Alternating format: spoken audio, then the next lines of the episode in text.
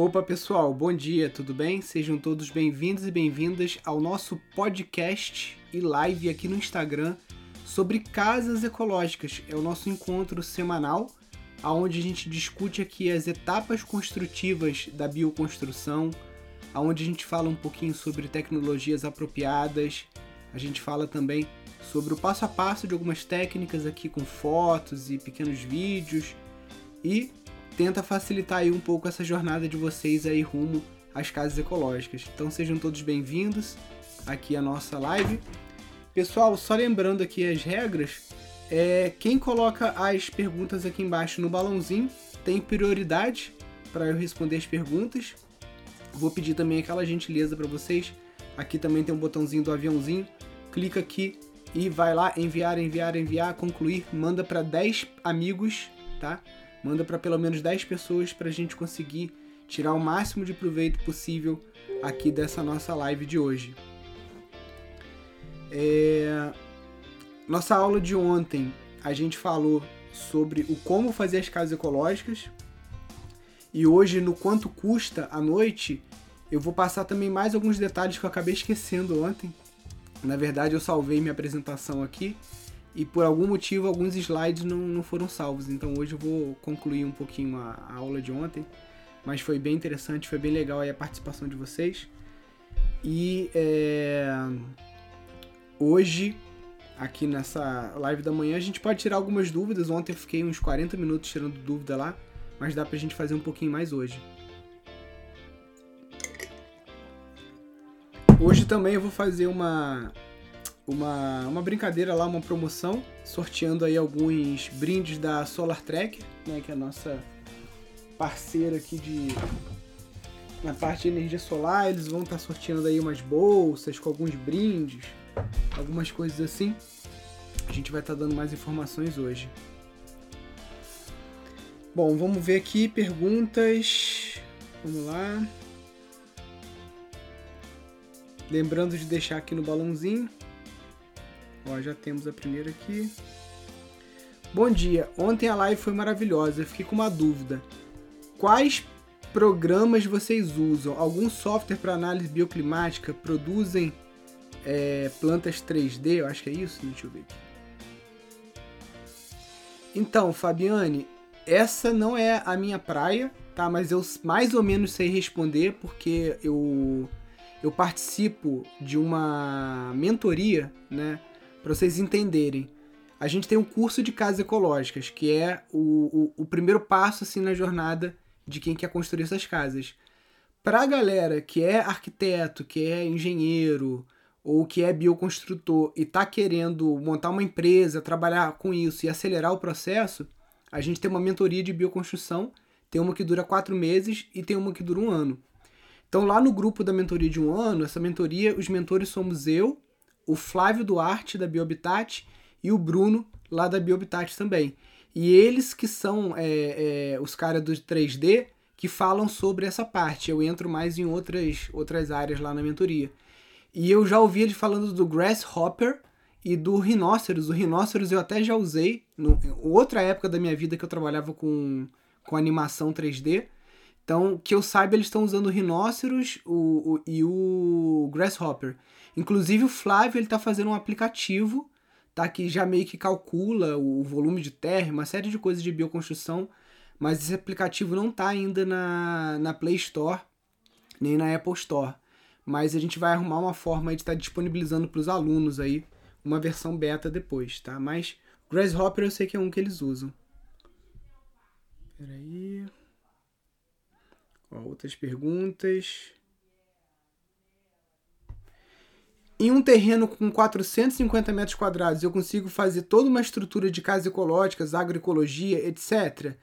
Zane, consegue sim, tá? É, tem um, um caso bem famoso de uma família na Califórnia, se chama família Dervais. Eles têm um terreno de 600 metros quadrados, tá? E eles produzem 65% da alimentação deles no verão 45% da alimentação deles no inverno, e o inverno da Califórnia é bem pior do que aqui, né? Eles estão na Califórnia do Norte, então que é bem mais frio, né? E eles vendem excedente ainda para restaurantes, tá? Então é possível. É, eu faria uma tiny house, né? Uma casa com no máximo 34 metros quadrados, que aí você fica aí com 400 metros ainda de terreno para você fazer bastante coisa, né? É, ah, você vai ser autossuficiente em 400 metros? Não vai ser 100% autossuficiente, mas você consegue suprir aí, em média, 20, 30% da sua demanda alimentar, ou você focar em produtos. Tem uma senhorinha que eu conheço, que ela planta vários tipos de pimenta no terreno dela, e ela faz uma renda complementar com semente de pimenta, tipo jalapeno, scorpion, é, é, é, todas essas pimentas que são é, de colecionador, né? E ela faz também os potezinhos, e isso num quintalzinho pequeno, né? Ela foca só em pimenta. Bom, vamos lá. Quero construir para sair do aluguel. Qual o tipo de técnica ideal para o litoral de São Paulo? Então, Zuca, é, eu gosto muito, como já venho mostrando aqui, da solução né, que o Marcelo Bueno faz justamente é, ele faz isso no litoral de São Paulo, em Ubatuba, né? Que são essas casas. É... Vou mostrar a foto aqui para vocês, né? Quem já acompanha aqui já viu essa foto muitas vezes. Essa aqui é uma das casas que o Bueno faz, ela é elevada do chão, né? Ela tem as suas vantagens para você estar tá trabalhando com ela numa área de litoral. E é uma casa que fica pronta em duas semanas, tá?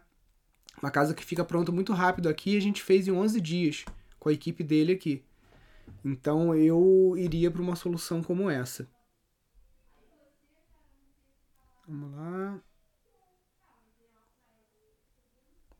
Bom dia, queria saber se é possível fazer um telhado verde sobre uma laje de concreto tradicional. Sim, é possível. Inclusive a gente fez e a gente postou aqui no Instagram. Então, é, já vou te dar um esporro que você não tá acompanhando o nosso Instagram, brincando aqui, né, gente? Tô, tô entrando aqui só pra mostrar, peraí. Casas. Peraí. Vou te mostrar o post aqui que a gente fez.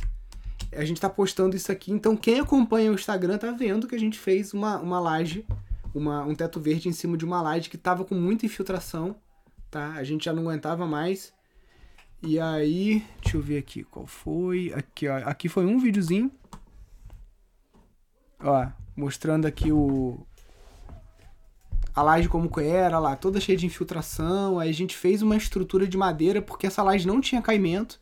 Mas se a sua laje tem caimento, você nem precisa fazer essa estrutura toda de madeira que a gente fez.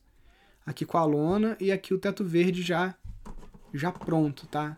Então isso que eu falo, gente, quem não tá acompanhando o nosso Instagram aqui tá de bobeira, porque tem muita coisa legal que a gente coloca aqui todo dia. Ó, pessoal, eu não tô lendo o comentário, eu tô lendo só o balãozinho. Show? Senão não dou conta. Olá, eu sou Martim, aluno. A lona de vinil e PVC ou lona para caminhão serve para o teto verde? Olha só, a melhor lona é a Vini Manta, tá? Da Sansui. Deixa eu botar aqui, procurar aqui no Google. Vini. Vini Manta Sansui. Ó, deixa eu ver aqui se aparece alguma. Ó, Vini Manta da Sansui, o que é. é. Deve ter de outras marcas também, mas a que a gente conhece, que a gente compra é essa aqui, tá? Depois disso, é aquele sanduíche que a gente faz com o plástico azul e o plástico azul e o plástico de estufa, tá? Mas a manta ideal é essa aqui. E tem a manta PAD também, né? Vende até aí no Mercado Livre, né? Ó. Tem essa manta aqui também, que o Gernot Mink usa muito. Eu nunca usei, tá? Eu prefiro sempre investir um pouco, porque a, a manta de vinil, ela é mais é, resistente, né? É, é, a melhor de todas. Mas essa aqui o pessoal usa até para fazer piscina, tá vendo, ó? Então, é uma manta para fazer açude, tá vendo? Então creio que funciona também. Ó, eu vou fazer o seguinte, eu vou dar uma desativada nos comentários por enquanto aqui, para o pessoal entender que é no balãozinho aqui, aí vou dar conta dos balãozinhos primeiro, depois eu ativo de novo, gente. Vamos lá. Para a construção de pau a pique, é necessário fazer a sondagem do solo? Então, Cami, o que acontece é o seguinte, no pau a pique, é, qual a carga que você vai ter, né? Você vai ter os esteios de madeira, né? E você vai ter a carga do telhado. Agora isso pode ser leve, né? E então eu aqui nunca fiz sondagem para fazer casa de pau a pique porque a gente conhece, o nosso terreno é firme e a gente sempre fez essas sapatazinhas mais de pedra, corrida, né? E apoia ali em cima o, os postes. Então, a não ser que você vá fazer uma casa de dois andares, uma parede muito grossa, um telhado pesado, né? É, aí sim, né? Mas se você cava o terreno, né? Você cava o buraco para você enfiar o poste de eucalipto ali. Ou, é, e você já vê que aquele barro vermelho, aquele barro duro, né? Não precisa, né? A sondagem é quando a gente vai fazer obras que são muito pesadas. Por exemplo, o hiperadobe. O hiperadobe que a gente está fazendo aqui, a gente vai colocar 20 toneladas de material numa área de 18 metros quadrados, né? Então, é, é necessário, né? É, numa taipa de pilão também, né? Então, às vezes você vai ter que cavar, por exemplo, a taipa de pilão a gente está fazendo num, num semi-aterro. Tem uma parte que é aterrada. Então a gente vai jogar a edificação para trás para ela pegar o corte do barranco e não pegar o aterro. E mesmo assim, às vezes você tem que cavar um pouquinho para baixo e fazer algumas estacas de concreto para aquilo ali servir de apoio ou fazer sapata mesmo, né? Cava um pouquinho, faz uma sapata, faz ali um pinozinho e ali por cima. Mas isso porque a taipa de pilão é muito pesada, tá? A taipa de pilão é muito pesada. Pau a pique já é uma das técnicas mais leves, tanto que. Deixa eu só voltar aqui a, a foto, né? Olha aqui a, a, a, a, casa, né? Essa casa aqui ela está sendo toda apoiada apenas em postes de eucalipto. Eu quero voltar um pouquinho para trás aqui. Essas imagens foram cedidas aqui pelo Marcelo Bueno ele começou a colocar bolinha de papel dentro do pau a pique para reduzir o peso em cima da fundação. Uma solução que você pode fazer para reduzir o peso, que esse negócio de ficar amassando bolinha de papel ninguém merece, é aquela cartela de ovo. Aquela car... Aquela só embalagem, entendeu? Essa embalagenzinha aqui, ó. Você pode estar tá usando isso dentro da parede para reduzir o teu uso de barro, né? E aí você vai, vai chapiscar o barro por cima disso aqui, tem uma aderência boa, porque esse é papelão, e aí a sua obra fica mais leve, menos carga aqui em cima da, da, da tua estrutura, né? Opa, ó, a obra aqui elevada, né?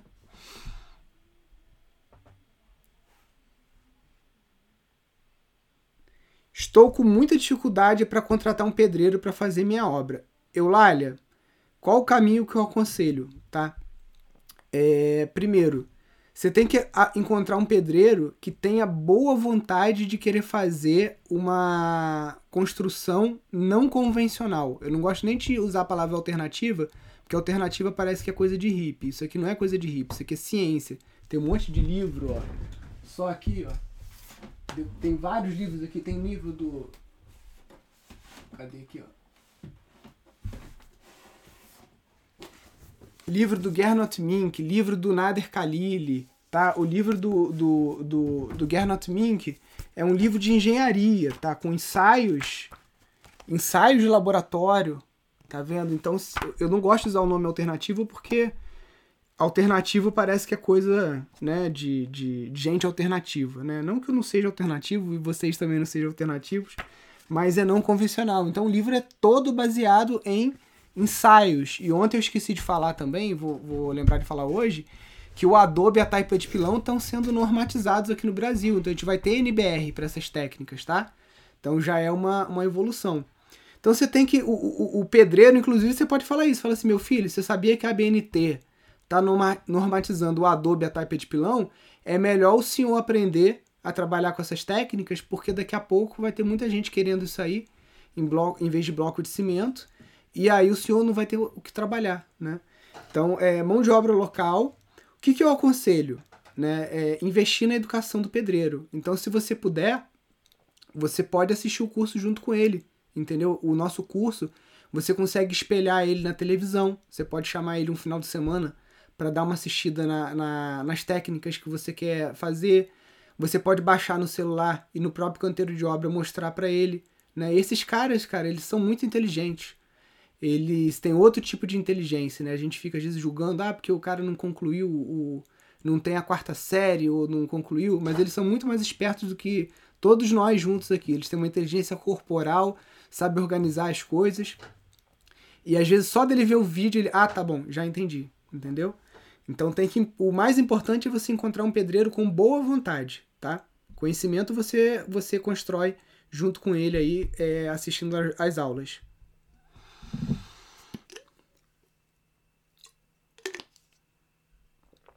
Vamos lá.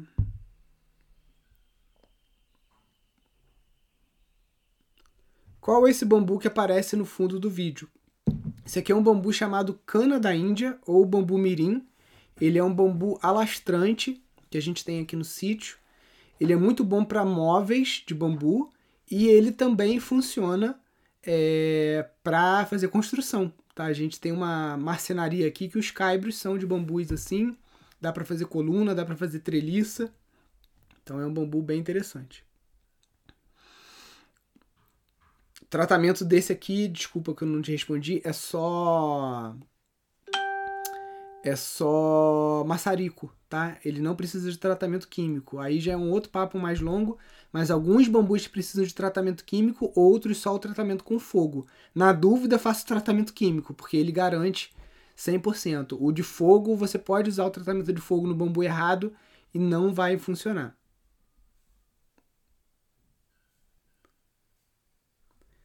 Consigo fazer paredes de 7 metros de hiperadobe sem coluna? Eu estou entendendo aqui que é 7 metros de altura, né? Se for 7 metros de altura, você vai ter que usar uma sacaria mais grossa. Eu vou te mostrar aqui uma obra que o Flávio, que é um dos professores do curso aqui, ele fez no Piauí, e a edificação tem mais ou menos esse esse tamanho aí que você está falando. Lá eles usaram saco de 50 centímetros. Cadê? Deixa eu achá-la aqui. Essa aqui, ó. Casa Sol da Terra.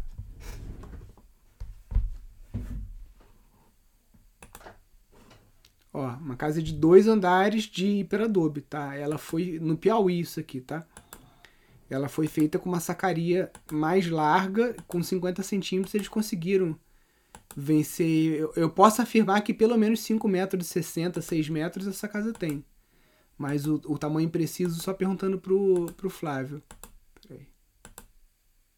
Ó, bem esbelta a estrutura, né? E aí, óbvio, tem os seus pulos do gato, né, para você conseguir fazer uma estrutura com esse pé direito desse tamanho, né?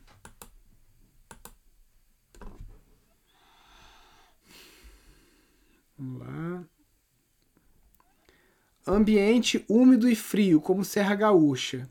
Então, Gui, tem várias opções, tá? Desde a taipa de pilão, porque ela respira, e tem uma parede grossa, boa inércia térmica. A, a taipa de pilão com teto verde, na verdade, ela é meio coringa, tá?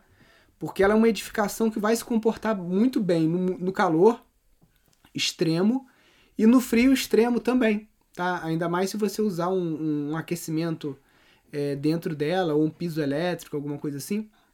Que é a obra que eu citei ontem, né? na, na primeira aula, na verdade, que o Flávio fez em, em, em Garopaba, né? Em, porque Garopaba você vai ter um calor intenso no verão e você vai ter um frio no inverno, né? Não tão frio quanto a Serra Gaúcha, obviamente, mas você vai ter um frio também, né? E o hiperadobe com teto verde se mostrou. Então a mesma lógica. Parede grossa, tampa tampa da panela grossa, né? Que é a, a, o teto verde. Isso vai ser um coringa que vai te livrar do frio e do calor, né? Porque aqui no Brasil a gente tem isso, né? A gente tem a situação de muito calor e muito frio na mesma cidade, em épocas do ano diferentes, né? Uma coisa que está acontecendo muito na Europa também, e até na América do Norte, né? Canadá com 50 graus. Quem poderia esperar isso, né? Vamos lá. A altura mínima para uma parede, né, pela norma, são 2,45 metros, tá? Mas o ideal a gente trabalha com 2,80.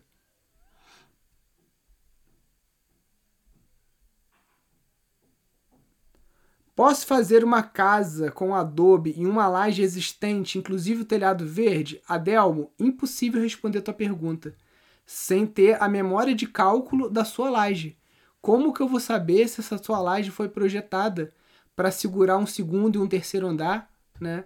É, o Adobe é uma, é uma das técnicas mais pesadas que tem, né? Então, só consultando o engenheiro que construiu essa laje e pedindo para ele a memória de cálculo para você saber, né? Você não pode.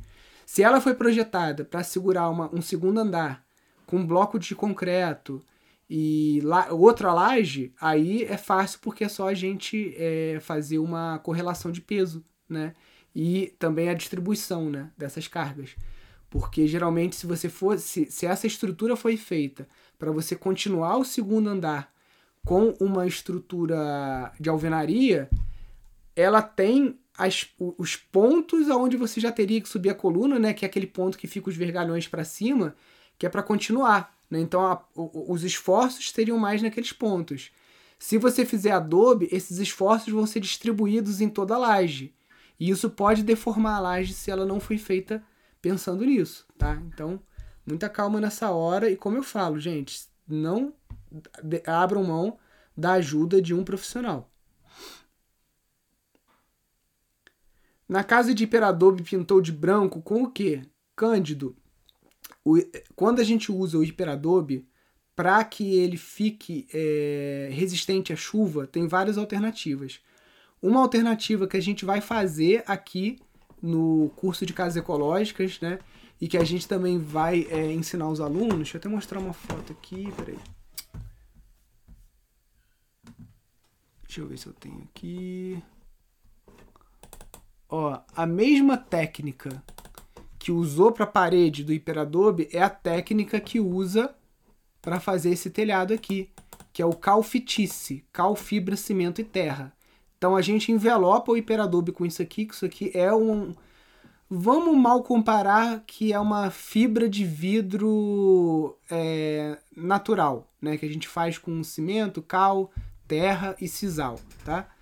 Então o calfitice, ele cria uma, uma, uma, uma camada que parece mesmo uma fibra de vidro, né? Desses é, que se usa em jardim para fazer essas espreguiçadeiras, essas coisas e isso envelopa. E aí por cima disso você ainda pode passar uma manta emborrachada que é própria para isso, tá? E aí sim essa edificação você pode fazer ela até na forma de domo, tá? O domo ele pega chuva. Deixa eu ver se tem algum aqui. Algum domozinho aqui que pega chuva. Não, aqui no Flávio ele sempre fez com telhado. No nosso canal aqui do do YouTube tem, né? umas edificações dessa tipo iglu. Mas eu vou mostrar para vocês também hoje as quatro casas que a gente está construindo aqui, e aí vocês vão entender melhor o que, que é um domo de hiperadobe. Mas parece uma casinha de esquimó, aquele igluzinho assim, né? Obviamente ser melhor em regiões muito secas, né? Agreste, sertão, cerrado, né? em local de Mata Atlântica não é muito aconselhável, mas a gente está aqui em plena Mata Atlântica, no lugar que mais chove no Rio de Janeiro, que é Friburgo, Acho que só perde pra Angra dos Reis.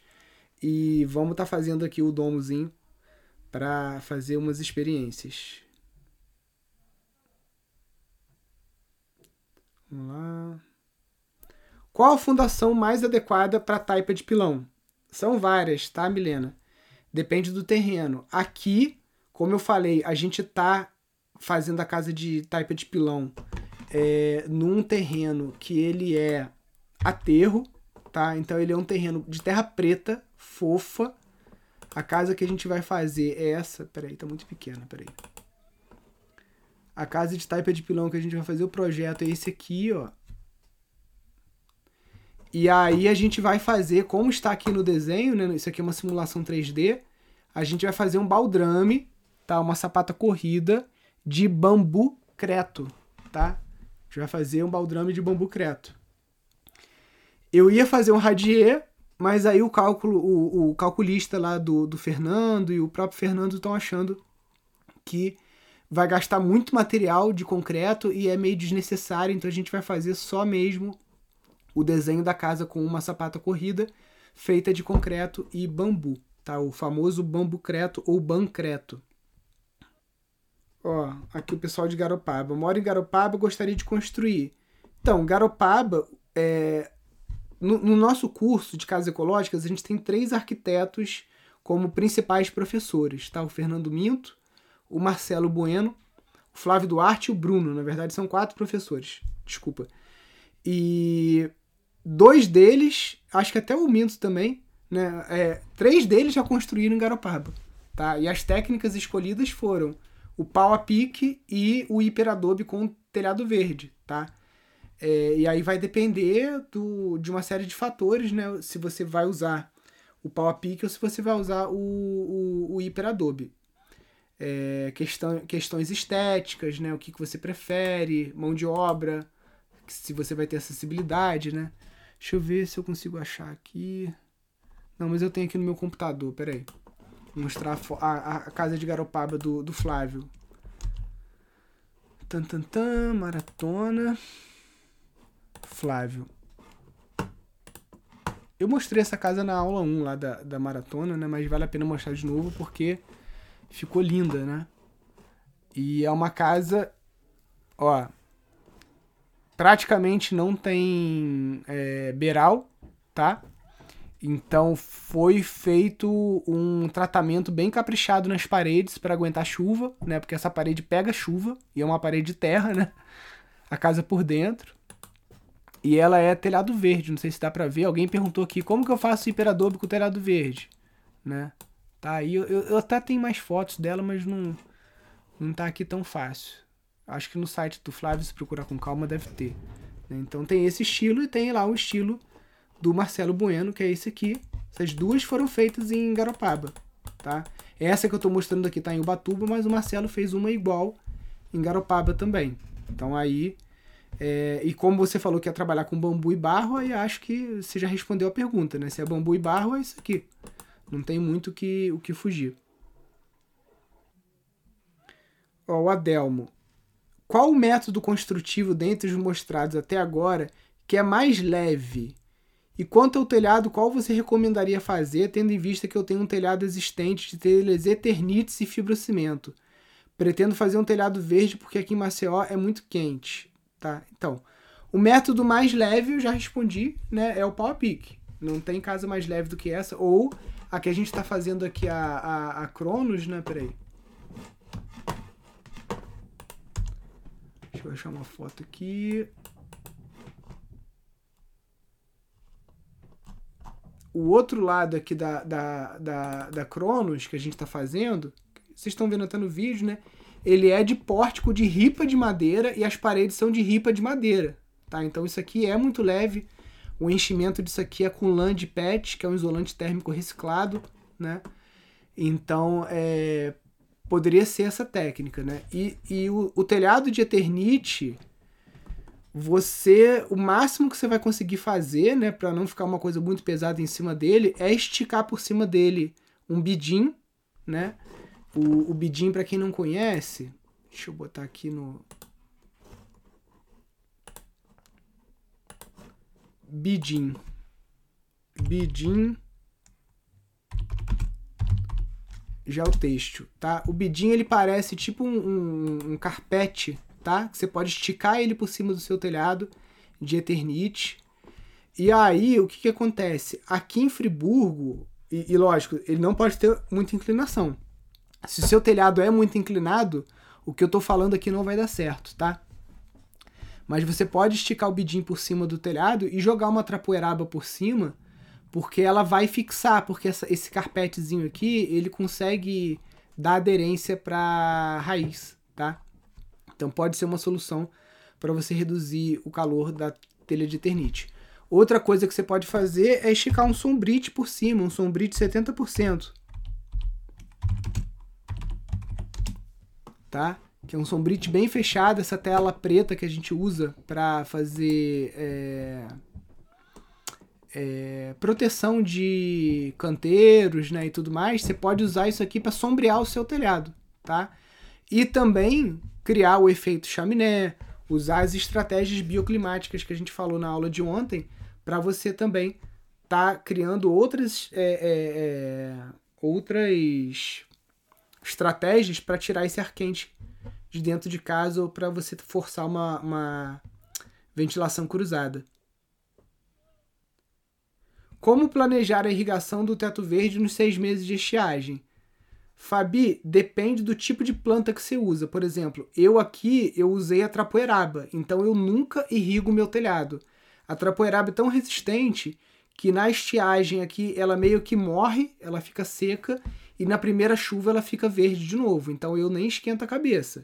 Agora, se você quer, ah, Nilson, não, eu vou fazer um teto verde para um cliente e esse teto verde vai ser tipo um lounge, vai ser uma área verde para as pessoas irem e tudo mais você vai colocar um ponto d'água lá e você vai usar um sistema de automação de irrigação, por exemplo. Você tem, você tem o, da, o da Hunter, por exemplo. Você tem o da Rainbird, né? Você tem vários tipos, deixa eu ver aqui, shopping.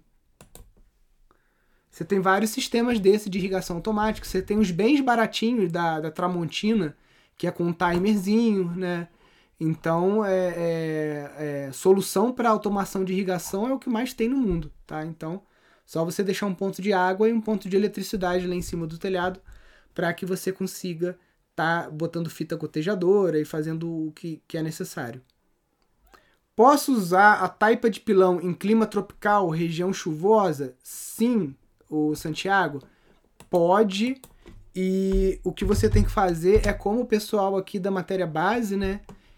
O Fernando Minto, que é o, o professor aqui de duas casas, né? Olha o tamanho do beiral que ele bota na taipa de pilão, né? Beiral comprido, tá?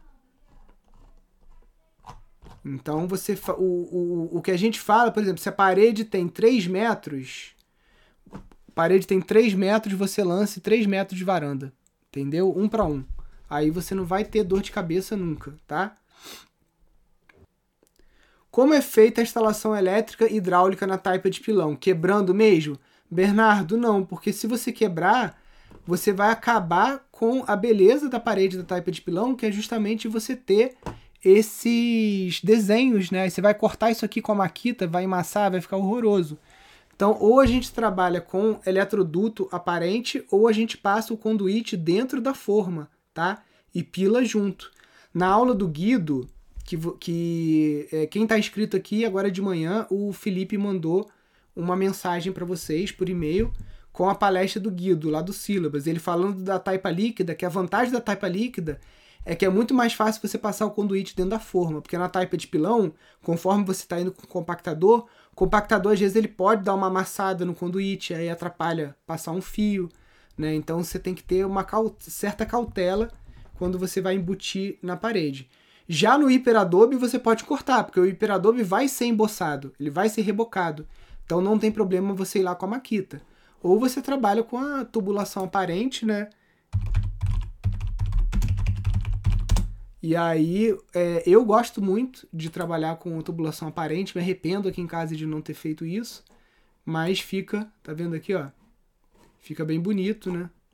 E dá uma estética mais assim industrial assim, né? Uma coisa mais moderna também para casa. Aí é contigo. Qual a melhor inclinação para fazer um teto verde? Olha, se você quer que esse teto verde seja uma área de lazer, eu utilizaria a inclinação mínima, que é 3 a 5%, tá? Agora dá para fazer teto verde em telhados com inclinação maior? Dá. Até telhados de duas águas com inclinação aí de 27, 30%, você consegue fazer teto verde. Mas se é um teto verde para caminhar em cima, eu trabalho com é, 3 a 5%. Aqui em casa a gente trabalhou com 8 ou 10%, agora eu não lembro, tá? Mas mais para me dar um, um ângulo melhor para colocar os painéis fotovoltaicos. E o objetivo do meu telhado verde aqui em casa não é ser uma área de lazer. Eu raramente subo nele, subo mais ou menos uma vez por ano só para limpar a, as placas fotovoltaicas, passar um pano nas clarabóias, né? Porque vai dando aquele limozinho verde, né? mas não é uma área de lazer. Se fosse de lazer, eu baixaria um pouquinho mais esse teto. Baixaria a inclinação, né? O que você acha da terma teleoacústica em comparação com o telhado verde? Não tem nem comparação. O telhado verde é bem melhor. Além de ser ecológico, né? Vamos lá. Peraí, tem muita pergunta, gente. Eu vou ficando meio perdido aqui. O teto verde garantiria uma boa umidade para casa em Brasília, onde a umidade relativa do ar chega a 10%? Fabi, o teto verde, sem dúvida, ele vai ser mais uma área de vegetação que vai estar tá fazendo evapotranspiração, mas não é ele que vai garantir uma umidade boa na casa. E, em Brasília, né, tem, tem aluno, tem um aluno nosso, tinha até que pedir para ele gravar um vídeo. Ele fez uma casa de cobre em Brasília fantástica e a casa de terra crua. Então, em Brasília, eu faria uma casa de terra crua, sem emboçar, sem passar resina, sem nada. Ou adobe, tá? é, ou adobe ou taipa de pilão e sem cimento, tá? Eu acho que eu faria até de adobe para garantir que ninguém ia querer botar cimento na minha parede. E aí você tem que ter outras estratégias. Por exemplo, no Oriente Médio, eu estudei muito a, a arquitetura lá do, do, da Índia, né? no Vasto Shastra, deixa eu botar aqui, Vasto Shastra. É, você tem umas edificações. Deixa eu ver se por acaso eu vou encontrar uma casa aqui Deixa eu botar aqui pátio. É, você no Vasto Shastra você trabalha com um jardim no meio da casa. Ó, aqui tem um, um, um exemplo, tá? Deixa eu ver aqui outro aqui. Então a casa ela, ela meio que é um, um uma letra O, entendeu? Digamos assim, né? Deixa eu mostrar nessa e, e, essa parte. Ih, eu tô igual um idiota aqui com a minha cara feia e, e vocês não estão vendo as fotos que eu estou mostrando. Vamos lá. Esse pátio interno, né, que a gente vê muito em edificações árabes e tudo mais, tá aqui, ó. Ele garante, porque vocês já viram que, que casa árabe, né? É, ela no meio ela tem um chafariz e, e, e, e no centro da casa, justamente para você trazer a queda da água para o meio da casa, né? Com calhas, obviamente e você gerar esse efeito esse efeito chaminé. Deixa eu botar aqui pátio interno árabe para ver se aparece mais. Ó, tá vendo? Toda casa árabe ela é assim, ela é o, o, o, o quintal aqui, ó, o quintal é para dentro, né? Então isso aqui ela ela ela te te ajuda a manter essa umidade relativa do ar melhor. Sem contar que eles criam uns negócios, tipo que como tem lá naquele hospital Sara Kubitschek, né? Que você tem um, um espelho d'água do lado de fora e você tem uma abertura, né? Tipo assim, uma abertura, um recorte na parede exatamente acima da piscina, né? Da, imagina que você tem a casa e aí na parede de fora da casa você tem ali tipo um laguinho, né? Uma, uma piscinazinha com uma lâmina d'água com 20 centímetros, tá? Acima dessa lâmina d'água, você corta na parede uma abertura. E na parte interna da edificação, você vai fazer uma chaminé. Então você força que é, é, o vento, né, que, que, que a, a, existe uma diferença de pressão, isso vai criar um empuxo de ar que vai puxar o ar frio que está logo acima dessa lâmina de água que está ali evaporando para dentro de casa. Então isso ajuda, né? Tem um site aqui de do governo, Do Ministério do Meio Ambiente, que fala sobre essas estratégias é, bioclimáticas, né? Cadê aqui? E aí mostra é isso que eu tô falando, né? Do. Cadê? Deixa eu ver se eu dou.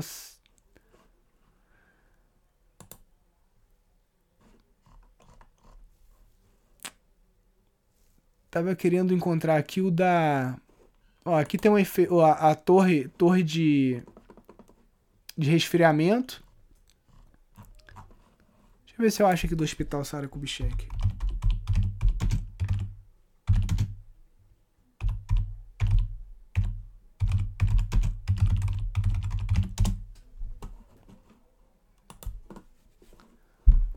Ó, tá vendo aqui? Não, peraí, deixa eu ver se eu acho a parte que eu queria. É, eu não vou. Mas ele tem também essa questão do, do das lâminas d'água, né? Para você conseguir jogar o ar frio para dentro, né? O ar com umidade. E, enfim, né? Tem várias estratégias, né? Dá para você ter uma casa mais confortável em Brasília, né? Ainda mais quem, quem usa ar condicionado, aí você ainda resseca mais o ar, né? Então você tem que tomar cuidado. Tem uma aluna nossa agora que está fazendo uma casa em Brasília. Ela contratou o Sérgio Pamplona, né, que é um arquiteto da região, e o Tomás Lotufo. A casa vai ser toda de adobe, bambu, teto verde, né? e já com algumas estratégias também para melhorar esse desconforto que é né, esse ar seco.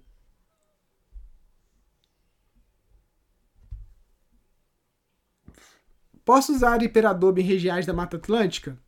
Sim, é exatamente o que a gente vai fazer aqui. Exatamente o que o Flávio fez na casa dele, que ele também mora na Mata Atlântica e a casa dele é de hiperadobe. Não tem problema nenhum. Aí você só vai ter que dar uma caprichada no telhado.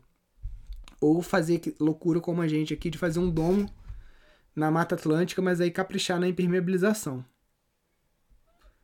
Lá. A casa de hiperadobe pode ter parede lisa. Se você não gosta daquela bolachinha que fica assim, você pode nivelar a parede sem nenhum problema, tá? Com o mesmo reboco de terra que a gente usa na parede de pau a pique com barro, areia e esterco, tá? E vai gastar bastante material, tá? Vai muito material nesse reboco, porque aquela bolachinha ela vai pegar ali uns 2 centímetros de massa. Se você e for fazendo hiperadobe dando uma martelada na parede, até deixa eu, deixa eu ver se eu consigo mostrar, deixa eu ver se está aqui. A gente está fazendo uns testes hoje. Espera aí, WhatsApp, Biohabitat. Espera aí, ó. Já fez o martelinho aqui. Espera aí. Muita calma nessa hora. Pronto, ó.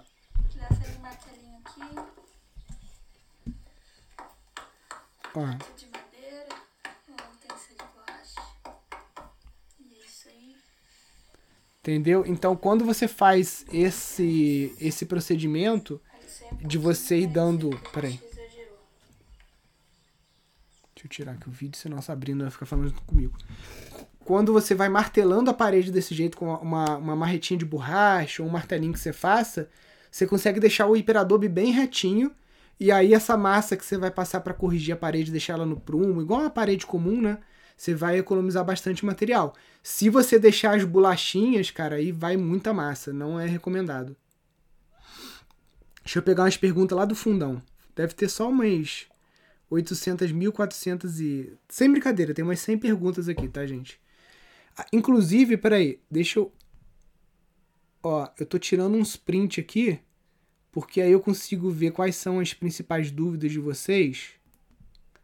E aí eu consigo gravar uns vídeos pro YouTube também, ou, ou ir respondendo aqui nos stories, tá? Pera aí, tirar mais um pouquinho aqui. Vamos lá, perguntas. Colocar a grama de cabeça para baixo vira tipo um xaxim e depois planta a tropoeraba por cima. Exatamente isso, André, que a gente fez aqui em casa. Eu coloquei é, 4 centímetros de terra e essa terra é um substrato que eu preparei com terra preta, né, da nossa compostagem, barro e areia, tá? Peneirado, misturado numa proporção. Aí eu coloquei 4 centímetros disso. Coloquei uma placa de grama ao contrário, com a raiz para cima Coloquei outra placa de grama normal, né? E aí o telhado ficou verde, parecia um campo de futebol lindo. Aí o que aconteceu? A primeira estiagem, a grama morreu toda. Aí eu fui lá, botei a trapoeraba por cima dessa grama que tinha secado. E aí a trapoeraba dominou o telhado e o telhado hoje ele ficou até mais alto, né? Porque a grama ela fica baixinha. A trapoeraba ela forma um arbusto aqui em cima, né? Então ela aumenta mais ainda o sombreamento da casa, ficou muito melhor. Opa. Espera aí. Vamos lá.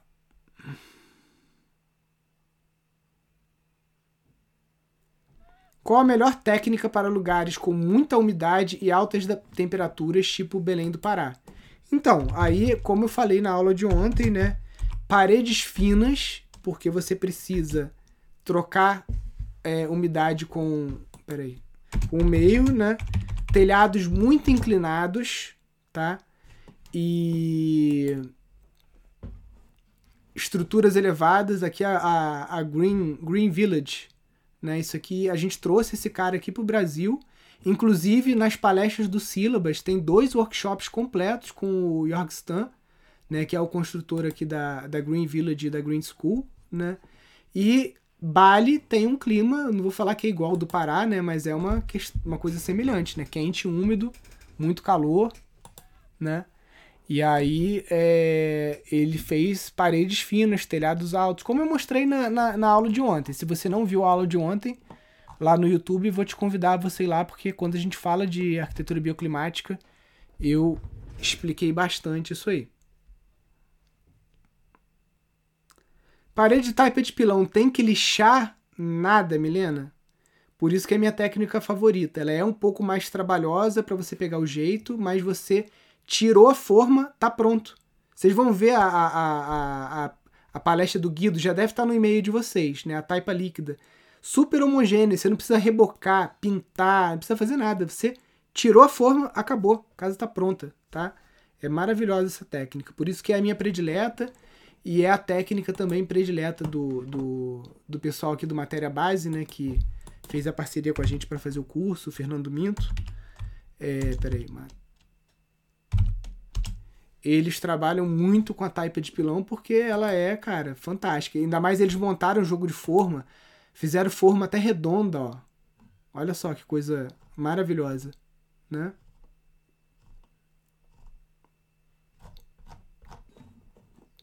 Ó. Tem muita coisa de taipa. Essa casa aqui também ficou bonita. Mas aqui não tem muita foto dela. Na, na, na, palestra do Guido também, que a gente, do Fernando Minto, que a gente vai liberar para vocês, vai ter mais fotos dessa casa Montserrat aqui, que ficou top também. Ficou muito bonita, né? Enfim.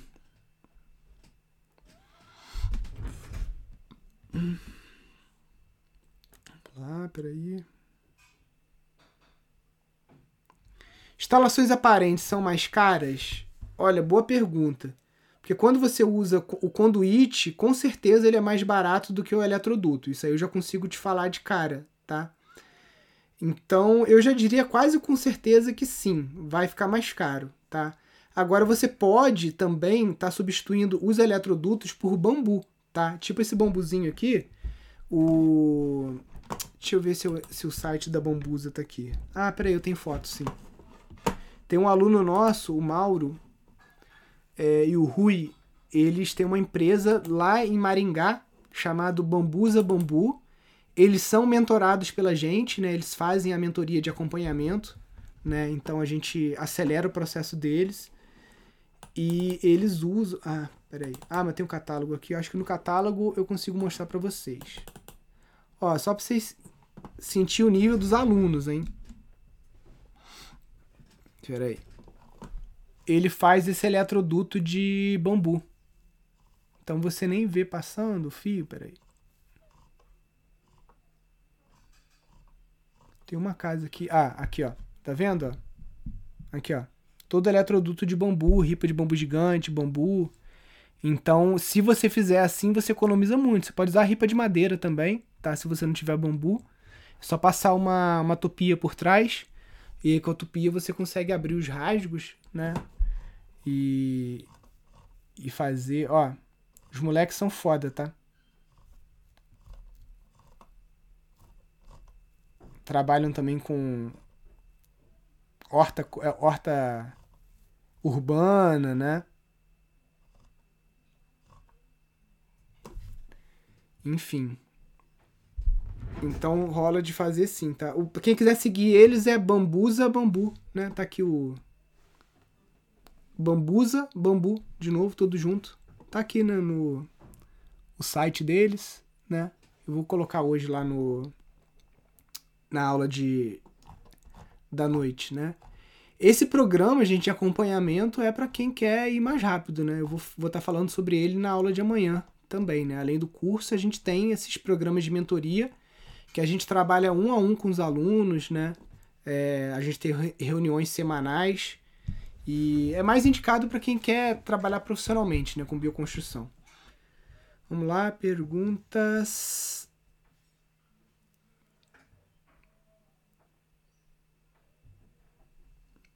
Alguma dica para fazer muro de pedra?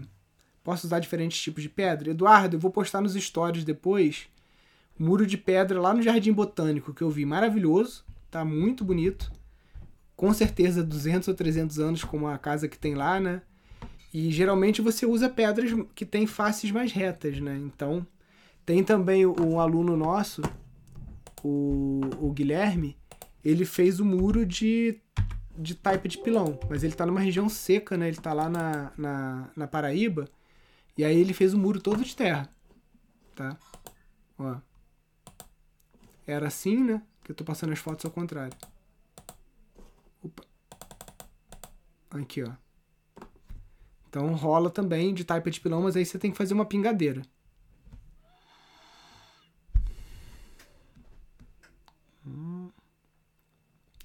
É possível coletar água da chuva com teto verde? Sim, Lilia, não só é possível coletar água da chuva com teto verde, mas essa água ela já vem filtrada, tá? Então, teoricamente, ela é quase que mais limpa do que a água que a gente recebe aí das concessionárias. Pelo menos aqui no Rio, né? Que aqui no Rio é água de cocô reciclada. Sou técnica em meio ambiente e tenho curso em permaculturas. Para construir, você acha necessário um arquiteto? Pati, para construir, construir, você não precisa do arquiteto. Para projetar, você precisa. Você tem algum curso na área de arquitetura? Você já respondeu, não. Então, para fazer o projeto, você precisa sempre de um profissional de arquitetura. Ah, Nilson, mas eu quero fazer só uma casinha 2x2, 2x3 aqui no sítio de experiência. Beleza, agora para uma coisa maior, você não pode dispensar o, o, o, profissional. Se é uma casa, tu vai empatar 20 mil reais, 30 mil, 40 mil, 50 mil numa casa. Você espera que ela tenha uma, um tempo de vida é, útil, bom, que ela tenha um desenho legal, né? Eu não dispensaria, até porque tem muitos arquitetos que sabem permacultura. Então é só aí conseguir encontrar lá no nosso nosso Tinder lá, que é a nossa rede Pindorama, que ainda tá um pouco devagar, mas aos pouquinhos ela vai engrenando, né, com a participação de vocês, que é o nosso nosso portal aqui, aonde você consegue encontrar os profissionais de, de, de bioarquitetura, né, alunos nossos. A gente está reformulando algumas coisas aqui para melhorar mas busca um arquiteto, a não ser que você vai fazer uma coisa muito pequena, que é só uma experiência, uma casinha de boneca, alguma coisa assim, né? Então, é isso. Vamos lá. Peraí. Poderia colocar grama amendoim no telhado verde? Cândida poderia, mas eu não sei se ela aguenta, tá? Porque o, o, amendoim geralmente ele precisa de mais solo, ele tem raiz mais profunda do que a trapoeraba. Desculpa. Então não sei se ele vai suportar, tá? A, a estiagem. Bom dia. Quais profissionais mulheres nessa área de construções não convencionais?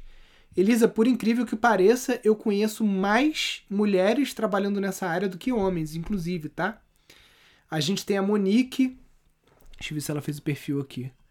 A Monique, ela fez uma obra de 7 milhões, de reais para o governo da Bahia de é, bioconstrução, lá perto de Salvador. Tem a Amanda, que já fez vários trabalhos aqui com a gente, que ela tá ali na região de Goiânia. Tem a Sabrina, né, que tá tocando o projeto das Tiny House aqui junto com os professores.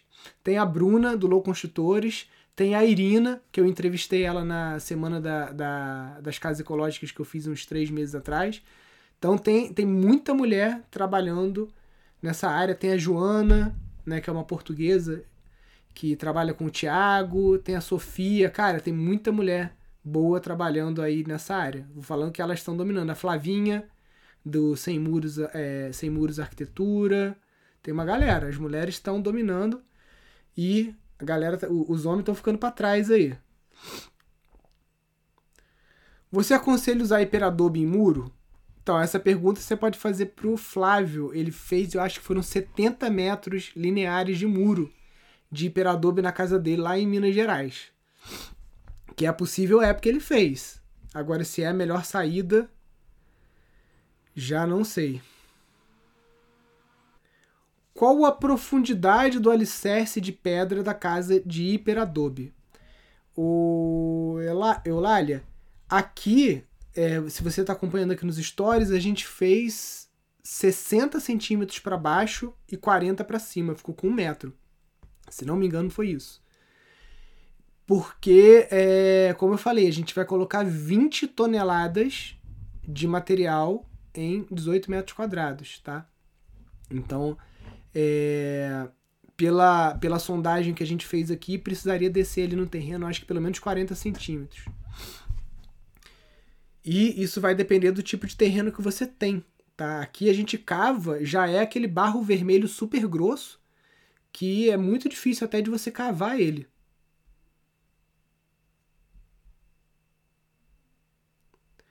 A chuva prejudica a integridade do hiperadobe durante a construção? Sérgio, não muito, tá? Mas, por exemplo, se você vê que vai chover e você conseguir botar um plástico por cima, é bom, tá? Você tapar. A gente vai começar uma casa de hiperadobe aqui praticamente.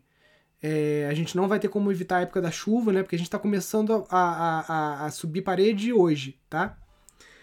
Nós estamos em agosto. Aqui, ó, agosto não chove, chove pouco, que até choveu uma chuva forte antes de ontem. Setembro também não costuma chover muito, outubro já chove. Então a gente tem menos de 45 dias para subir essas paredes. Depois disso a gente vai cobrir com plástico, porque a gente vai ter que esperar o, Flávio e o Bruno virem de Minas para cá para fazer o domo. Até a parede a gente vai levar é, só com assessoria remota. O domo precisa do acompanhamento do arquiteto, tá? Porque o domo ele pode cair na tua cabeça e te matar, simplesmente assim, né? Ele pode colapsar. Então você imagina 5 toneladas de terra caindo na tua cabeça. Então a gente vai fazer isso com acompanhamento dos dois, né? Então a gente vai levar até o ponto de parede no prumo direitinho que a gente já tem experiência, mas o domo a gente nunca fez e vai esperar eles virem, né? Então a gente aqui a gente vai cobrir com plástico. Eu agora posso te contar uma outra história. O Marcelo do Low Construtores, ele fez uma casa em Cabo Frio, né, que é chove pra caramba de hiperadobe, ele levantou até a altura do telhado e ele não fez o telhado e a casa ficou seis anos pegando chuva, tá? E não estragou. Seis anos pegando chuva. Se não tiver terra suficiente no terreno para fazer a taipa de pilão, sai caro comprar? Então, aqui eu paguei 350 reais o caminhão, tá? Então não sai muito caro. Gente, tá acabando a live aqui porque a gente só tem uma hora que esse perfil é novo, mas eu encontro vocês hoje à noite, às 18 horas, em mais uma aula. E dá uma verificada no e-mail de vocês que a gente liberou algumas palestras do Sílabas lá para vocês. Então corre lá, assiste a aula do Guido e amanhã, hoje à noite, a gente se vê.